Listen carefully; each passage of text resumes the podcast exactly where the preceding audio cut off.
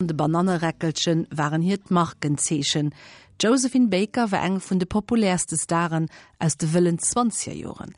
50 Joer lang war die dynamisch Afroamerikanerin op internationale Showbühnen doheem. Awer de Show Rummel wannmmen nëmmen eng Fasett vun hirem Lewen. Josephine Baker huet sech joch aktiv engagéiert an der franzécher Resistance an am Kampf géint Rassismus. Sie ass haut als Powerfrau beim Angelika Tommy. Ausgerechnet Bananen wurden zum Markenzeichen von Josephine Baker. Die dunkelhäutige Tänzerin und ihr Röckchen aus Plüschbananen, die beim Tanz aufreizend um sie herumhüpften, war sich für eine gute Show für nichts zu schade. Sie schielte, zog Grimassen, vertrete ihre Gliedmaßen, hüpfte, sprang und zappelte, was das Zeug hielt, besser gesagt, was der Jazz hergab. Nach ihrem umjubelten Debüt Mitte der 20er Jahre in Paris wurde sie zum Inbegriff der Jazz-Ära, avancierte zur Stilikone und schließlich zum ersten internationalen afroamerikanischen Showstar.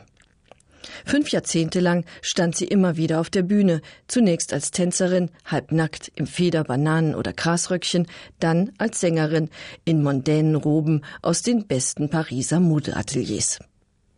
Bereits 1930 schrieb die amerikanische Schriftstellerin Janet Flanner, Josephine Baker sei leider fast eine kleine Lady geworden und wirke nun fast zivilisiert. Josephine Baker ist damals laut Flanner auf dem Weg, eine sogenannte Künstlerin zu werden und hat keine Ähnlichkeit mehr mit der unbekannten Revue-Tänzerin. Zu diesem Zeitpunkt hat Josephine Baker ihre sagenhafte Erfolgsstory bereits zu Papier gebracht. In ihren Memoiren von 1927 bekennt die 21-Jährige, ich habe dieses künstliche Leben satt. Der Aufwand, ein Star zu sein, widert mich an. Ich möchte noch drei, vier Jahre arbeiten und dann abtreten. Baker hält Wort. Sie verabschiedet sich von der Bühne, kehrt aber immer wieder zurück, weil ihre finanzielle Lage sie dazu zwingt der ersten Autobiografie sind weitere gefolgt, und je älter Josephine Baker wurde, umso häufiger wurde ihr Leben in ihren Shows szenisch dargestellt. Zuletzt im Jahr 1975. Da ist die Künstlerin längst eine lebende Legende. Josephine hieß die Galashow zu ihrem 50. Bühnenjubiläum, mit der die 68-Jährige ein triumphales Comeback feierte. Den neuerlichen Erfolg konnte sie nicht lange genießen. Josephine Baker starb vier Tage nach der Premiere an einem Schlaganfall. Ihr legendärer Aufstieg vom afroamerikanischen Ghettokind zum gefeierten Revüstar war nur eine Facette ihres ereignisreichen Lebens, das von ihren bitteren Erfahrungen mit dem Rassismus geprägt war. Aus diesen Erfahrungen entsprang ihr Engagement im Zweiten Weltkrieg, in der amerikanischen Bürgerrechtsbewegung und ihre Regenbogenfamilie. Josephine Baker, geborene McDonald, kam 1906 in St. Louis zur Welt als uneheliche Tochter einer Wäscherin und eines Schlagzeugers, der ein Jahr später das Weite suchte. Sie wächst in tiefster Armut auf, durchwühlt Mülltonnen nach Essbarem und klaut Kohlen. Ihre Mutter, die drei weitere Kinder bekommen und geheiratet hat, kann die Familie kaum durchbringen. Ihr Stiefvater ist meist arbeitslos. Deshalb muss Josephine bereits mit acht Jahren als Haushaltshilfe bei weißen Familien arbeiten, wo man sie misshandelt und ihr sexuell nachstellt.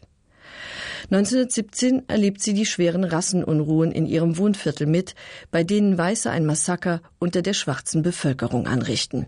Mit 13 verlässt sie ihre Familie, arbeitet als Kellnerin in einem Jazzclub, heiratet und lässt sich gleich wieder scheiden. Josephine, die inzwischen ihre Liebe zur Musik entdeckt hat, schließt sich als Tänzerin einer Wandertruppe an. Mit 15 heiratet sie William Baker. Von dieser Ehe bleibt nur der Nachname. Zwischenzeitlich hat Josephine Baker es bis nach Philadelphia geschafft, dann geht es weiter nach New York, wo sie als komische Nummer auftritt und zum Kassenmagneten wird. Auf einer einjährigen Tournee durch Amerika lernt Baker die Rassentrennung in all ihren Facetten kennen. Nach der Rückkehr nach New York steckt ihre Karriere fest. Die Chancen in Amerika als farbige Künstlerin ernst genommen zu werden, sind schlecht. Denn schwarze Künstler werden nur geduldet, wenn sie mit rasanten Tanznummern und humoristischen Einlagen das Klischee vom schwarzen Wilden bedienen. Baker nimmt das Angebot an, in Paris aufzutreten. Hier kann sie das Klischee schon bald abschütteln und sich als Künstlerin etablieren. Ihren überragenden Erfolg in Paris will sie 1928 mit einer Welttournee krönen. Doch im europäischen Ausland kommt es zu heftigen Ausbrüchen von Rassismus und Fremdenhass. Man wirft ihr vor, entartet zu sein, ihre Vorstellungen seien pervers und obszön. Auch in Südamerika schlägt ihr ein eiskalter Wind entgegen. Als sie 1935 in New York auftritt, ergeht es ihr nicht viel besser. Sie wird als schwarzes Frauenzimmer beschimpft. Ein Affront jagte den nächsten. Josephine Baker musste erkennen, dass der Rassismus kein amerikanisches Phänomen ist. Nur in Frankreich fühlte sie sich vor der Diskriminierung sicher, bis die Nazis mit ihren Rassentheorien im Gepäck Europa mit Krieg überzogen.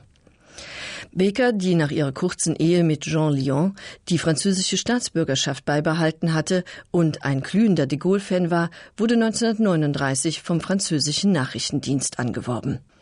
Sie nutzt ihren prominenten Status zum Sammeln und zum Transfer von Informationen, macht Tourneen durch Nordafrika und den Nahen Osten, wo sie vor Soldaten auftritt, auf Benefizveranstaltungen für das freie Frankreich wirbt und Geld für die Resistance sammelt.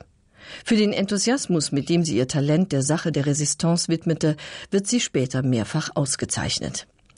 Die Kriegsjahre markieren einen Wendepunkt in ihrem Leben. Fortan verschreibt sie sich dem Kampf gegen den Rassismus mit allen ihr zur Verfügung stehenden Mitteln.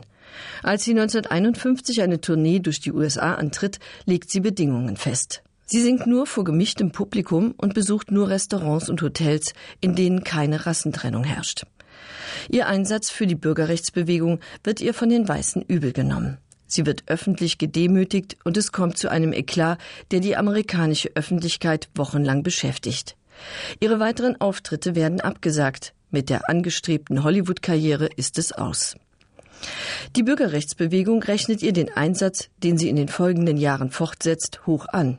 1963 beim Marsch auf Washington steht Josephine Baker neben Martin Luther King auf der Rednertribüne. Auch im Privaten hat Josephine Baker versucht, ihren Traum von einer Welt ohne Rassenschranken umzusetzen. Ab 1954 adoptierte sie nach und nach zwölf Kinder der verschiedensten Hautfarben, Nationalitäten und Religionen und zog die Schar gemeinsam mit ihrem Mann Joe Bouillon auf. Als Wohnsitz der Regenbogenfamilie, wie Josephine Baker sie nannte, diente ein Schloss im Perigord. Um den Unterhalt der Familie und des Anwesens zu finanzieren, war Josephine Baker gezwungen, immer wieder auf die Bühne zurückzukehren.